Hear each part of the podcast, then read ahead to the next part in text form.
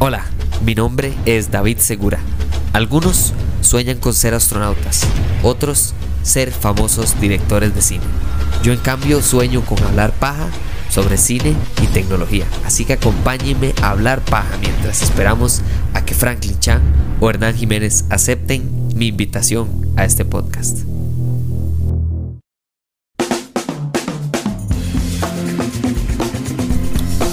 Ay, ahora que está tan de moda, como en boga, que todo el mundo está hablando de cuál película es mejor, si las de Batman de Christopher Nolan o la nueva de Batman, o si la mejor es Infinity Wars. Perdón, perdón, pero hay que volvernos un poquitico. Y vamos a volvernos un poquitico mucho. Hablar de la película perfecta. Ah, ah, ah no, no, no, no escucho bien. Ah, la película perfecta, dije. Y si quieres se lo repito más veces, porque esta es la película perfecta. Y como todos saben, en Hablemos Paja, por supuesto que es un podcast irrefutable. Aquí todas las opiniones que damos son hechos, así que no hay manera de corregirme. Claramente esto es objetivo al 100% y no hay manera de poder contrarrestar esta opinión que queda escrita en piedra piedra digital, ya que ahora estamos tan de moda. Vamos a estar en el metaverso con las películas más increíbles y esta es la película perfecta. En el 2001 sale creo que una de mis películas favoritas, una de las probablemente la película que más he vuelto a ver desde que salió. Por supuesto, porque tiene más años de haber salido, ¿verdad? Salió en 2001. Es básicamente una, un remake, ¿verdad? De la película de 1960 una vez intenté ver la película de 1960, eh, no pude terminarla. Eh, no sé si fue generacional, no sé si es porque era muy tarde en la noche, no sé si es porque nada más estaba tan cerrado a la idea de que esta película es perfecta por sí sola que jamás pensaría que es adaptada de alguna otra obra o alguna otra película de 1960. Pero démosle el crédito a quien se lo merece. Esta película es dirigida por Steven Soderbergh. Eh, el guion eh, viene de George Clay Thompson, Jack Golden Russell y Harry Brown de 1960, pero la ejecución lo es todo. La ejecución, la música, el reparto, eh, la química. Esta película está en otro planeta de nivel. Y vamos a ver, hablemos un poco de por qué esta película está en otro nivel, tomando en cuenta absolutamente todo. Creo que lo primero es la química y la como vibra que le da uno a esta película. Sí, acabo de usar la, la palabra vibra para hablar de una película. Pero lo importante no es exactamente eso. Esta, esta película no costó demasiadísima plata. Vamos a ver, para el año tal vez sí era bastante elevada, puesto que fueron 85 millones de dólares. Pero si usted toma en cuenta que, por ejemplo, para esas épocas estamos en la cúspide de Julia Roberts, el hecho de que Julia Roberts no tomó los normalmente, según las malas lenguas, en, esas, en esos años Julia Roberts cobraba 20 millones de dólares. en el 2001. Eso es como hoy por hoy cobrar, no sé, 100 millones. como cobrar, pero bueno, digamos que fuera en plata, igual son 20 millones de dólares por película. Eso solo es una persona. Y falta toda la producción y falta el resto del reparto. Y por cierto, en ese reparto están Brad Pitt y está George Clooney. o sea, por favor, esto estamos hablando de que el presupuesto de 85 millones más bien está muy bien. De hecho, incluso en muchos de los reportajes acerca de esta película sale el hecho de que muchas de las personas, muchas, si no es que todas, todas las estrellas de esta película, todas, todas, se bajaron el salario para poder llevar a cabo la película a solicitud de Soderbergh, a solicitud de Clooney, a solicitud de Brad Pitt, a solicitud de que todos se pusieron de acuerdo y que querían hacer esta película bien hecha y que se dieron cuenta que estaban de que básicamente atraparon una oportunidad de uno en un millón y hicieron una película impresionante. La recaudación fue un reflejo de que esta película no solo es perfecta, sino que además yo creo que es atemporal. Esta película es, se la puede poner a sus hijos y a sus nietos y a los nietos de sus nietos que no han nacido y aún así la van a disfrutar porque es una película universal. Y bueno, ahora sí, hablemos de por qué. Porque yo puedo decir A, B y C, pero hay que hablar de propiamente la película. Recaudó 400 millones de dólares a nivel mundial en un presupuesto de 85 millones. O sea, ayúdeme a decirle. Entonces, hablemos de por qué esta película fue tan exitosa. Creo que es una película acerca de amistad. No es solo es una película, vamos a ver, existen y si existieron muchos años desde 1900, ¡uh! ¿Qué le importa? Pero tomando en cuenta, digamos, la original de esta película, que salió en 1960, desde hace décadas atrás que existían las películas de robo, de atracos. Perfectamente es algo que existe hace muchísimo. Ok, entonces, ¿cómo se hace diferencia? Con otra película que es basada con esa película de 1960. Bueno, usted lo hace, lo hace acerca de acción, amistad y todo eso alrededor de un contexto muy chiva que se llama construcción de mundos. Básicamente usted agarra un mundo que existe o que no existe, en este caso en Las Vegas que sí existe, pero vamos a ver un ejemplo muy exitoso también de construir mundos es El Señor de los Anillos, Star Wars o tal vez menos fantástico, digamos como John Wick, por ejemplo, John Wick es construcción de mundos impresionante. Pero bueno, eso es más o menos lo que hace esto con un mundo real. El mundo real es Las Vegas y en la construcción es todo este bajo mundo de los atracos, de los ladrones, de los, los hackers, toda esta vara. Y entonces juntos en un equipo con una misión en común de generar un atraco de en esa época 150 millones de 150 millones de dólares en efectivo. 150. o sea, entiéndame que eso es eh, casi menos sí, casi dos veces lo que costó la película entera por hacer. Es lo que se estarían robando estos. Pero bueno, el punto es que la película brilla en su máxima capacidad por las personas, por Las Vegas y por la construcción de lo que eso genera en conjunto, ¿verdad? Porque no es fácil, puede haber películas muy buenas, con muy buena, con muy mal guion, pero una excelente música. Ejemplo, Piratas del Caribe, cualquiera de la 3 en adelante, ¿verdad? La 4, la 5, la 20, Piratas del Caribe. Eh, o podría haber una película con excelente guion y no muy, buen, eh, y no muy buena música. Steven Soderbergh básicamente agarra esta película y dice, no, no, miren, Pitos, aquí estoy, aquí estoy. Esto es una película de atraco, esto es un robo hecho, bien hecho. Y además de eso, volvamos al 2022, esto es lo que toda película que tiene un reparto grande debería de aspirar a lograr. ¿Y por qué digo aspirar a lograr? Porque lo lograron en esta película.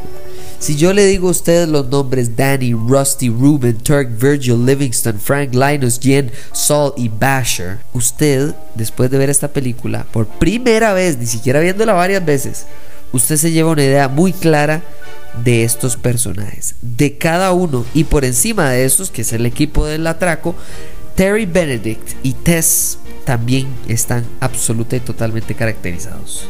Y me gustaría nada más enfocarme en algunos de ellos, pero hablemos un poquito de todos, pero en general quiero especificar, vamos a ver, quiero agarrar la generalidad del equipo y especificar en dos personajes, Danny y Rusty. ¿Por qué? Porque son el corazón del equipo.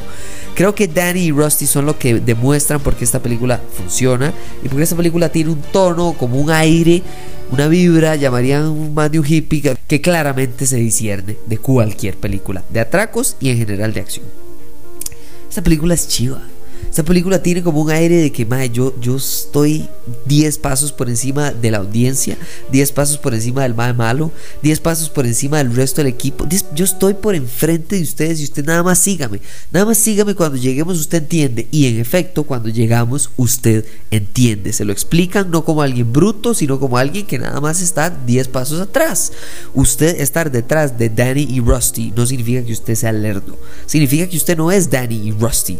Usted no es George Clooney actuando de un Mike que básicamente todo lo que quiere en la vida lo puede tener. Y a pesar de que puede tenerlo todo, lo único que quiere es una cosa y es a su ex esposa. Quiere recuperar a su ex esposa. Puede tener millones, puede tener amigos, puede tener contactos, puede todo, se puede escapar de la casa. Él puede hacer lo que le dé la gana. Pero él quiere solamente recuperar a su ex esposa. Y por otro lado encontramos a Rusty. Rusty es un carajo que básicamente la vida lo aburre a menos de que él esté retándose. Y como Danny, básicamente que es la persona que más sabe, que más conocimiento tiene, más lo pone a prueba, más lo, le da retos, más le da adrenalina, esta es la persona que crea un mundo alrededor de Rusty suficientemente interesante como para que él diga, ah, aquí, aquí hay algo, aquí hay algo. Todos los demás agregan ingredientes a una sopa que ya está perfecta. La sopa está genial. Ya usted el consomé lo hizo excelente. Pero faltan los vegetalitos. Y, y, faltan los vegetalitos, es que falta en serio. Vamos a ver si usted habla de personajes bien hechos.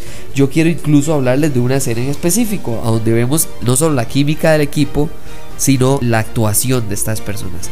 Y se trata de Linus y Frank. Linus es eh, Matt Damon y Frank es Bernie Mac, que en paz descanse. Bernie Mac hace una suerte y una clase de monólogo en esta escena que es cuando lo están arrestando y lo que le está diciendo es, madre, usted lo que me está arrestando es porque usted es racista. Y lo, y lo empieza a atacar y empieza a atacar a Linus y empieza a atacar a Linus hasta el punto que Linus entonces se escuda detrás de Terry Benedict y en realidad toda la escena, la razón por la que estaban haciendo era para que él estuviera poniendo la atención en el negro y al final no, no tuviera nada que ver ni con el negro, ni con racismo, ni con el casino, tenía que ver con la tarjeta de accesos de Terry Benedict al casino que en el momento en el que se escuda Linus detrás de él, le roba la tarjeta es química, es actuación, es ejecución, es música, es hermosura, es perfección. Y yo sé que muchas veces he dicho que la perfección no existe, pero bueno, uno puede perfectamente equivocarse y llevar adelante películas de ejemplo como esta. no, pero en serio es que es tan difícil para mí encontrar una falla en esta película. Tomemos en cuenta el hecho de que, de que George Clooney y Brad Pitt actúan como monstruos. Que Julia Roberts, que ganaba la plata del planeta Tierra, aceptó estar en esta película porque supuestamente George Clooney le mandó el guion y un billete de 20 dólares pegaba en el guion que decía yo, me contaron que ahora eh, cobras 20 por película. Claro, 20 millones, ¿verdad? Y entonces el mae le pone eso como diciendo, mae, ayúdeme para que esta película pueda estar dentro del presupuesto a pesar de que tenga su nombre en la película. Y bueno, esto es historia, por supuesto que Julia Roberts es parte de la película y me encanta porque Julia Roberts, por supuesto que como actriz, pero también como personaje dentro de la película, es la única persona que puede encontrarle huecos a la armadura quebrantable de George Clooney. George Clooney básicamente que es Superman en esta película y Julia Roberts es Kryptonita. Así es sencillo. No hay mejor manera de ponerlo porque esa es la realidad de esta película. A fin de cuentas, Matt Damon como Linus Caldwell, excelente porque además de ser inteligente y rápido, demuestra que sigue siendo novato. Bernie Mac, ya les dije lo excelente. Elliot Gould como Ruben es, si usted tuviera que personificar Las Vegas, es Ruben. Así que no hay otro nivel. Scott Caan y Casey Affleck como Virgil y Turk, que son básicamente la comedia y los dos más brutos de este, de este equipo, son geniales. Eddie Jameson Jameson, perdón, eh, que es Livingston, el, el tecnológico. Este MAE es lo mejor.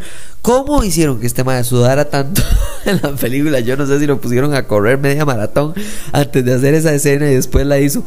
Y entonces seguimos con los demás episodios, eh, los demás personajes. Me encanta que, por ejemplo, Saul Básicamente, ¿qué es? este carajo? Saul es Carl Reiner. Saul es el público. Él hace las preguntas que usted y yo, que estamos viendo la película, nos ponemos a preguntar. Y tiene todo el sentido del mundo porque claramente no vamos a saber todos los detalles del plan. Porque al final está la gran revelación de cómo lograron este exitazazazo de Raw. Y encima Encima, no hay mejor manera de cerrar esta explicación de por qué esta película fue absolutamente impresionante que dando el ejemplo de Basher. Basher, por supuesto que actuado por Don Cheadle. O sea, por favor, Don Cheadle. Y hablando en acento de Inglaterra, es es la cereza al pastel. Esta película no solo es perfecta, no solo tiene actores increíbles, no solo el argumento está súper bien hecho. Yo no sé qué tanto el guion sea 100% adaptado o si le hayan metido un par de escenas más, etc. O sea, Yen como el personaje asiático que podría ser un estereotipo racista es más bien comedia pura, conocimiento y acción. Esto es Jackie Chan sin tener el nombre de Jackie Chan es el uso básicamente de cultura con inteligencia, con atraco, con Las Vegas, con estrellas del tamaño de Brad Pitt, George Clooney y por supuesto que nada más y nada menos Julia Roberts. No quiero agregar nada más después de decir que Julia Roberts está en lo más alto de su carrera en esta película. Así que aquí dejamos este episodio. Muchísimas gracias por escucharlo. Compártanlo con todo el mundo. Comparte esta película con todo el mundo para que se mueran de risa del hecho de que para mí esta es una película perfecta después de que dije no existen. Y nos hablamos en la próxima. Muchísimas gracias. Chau.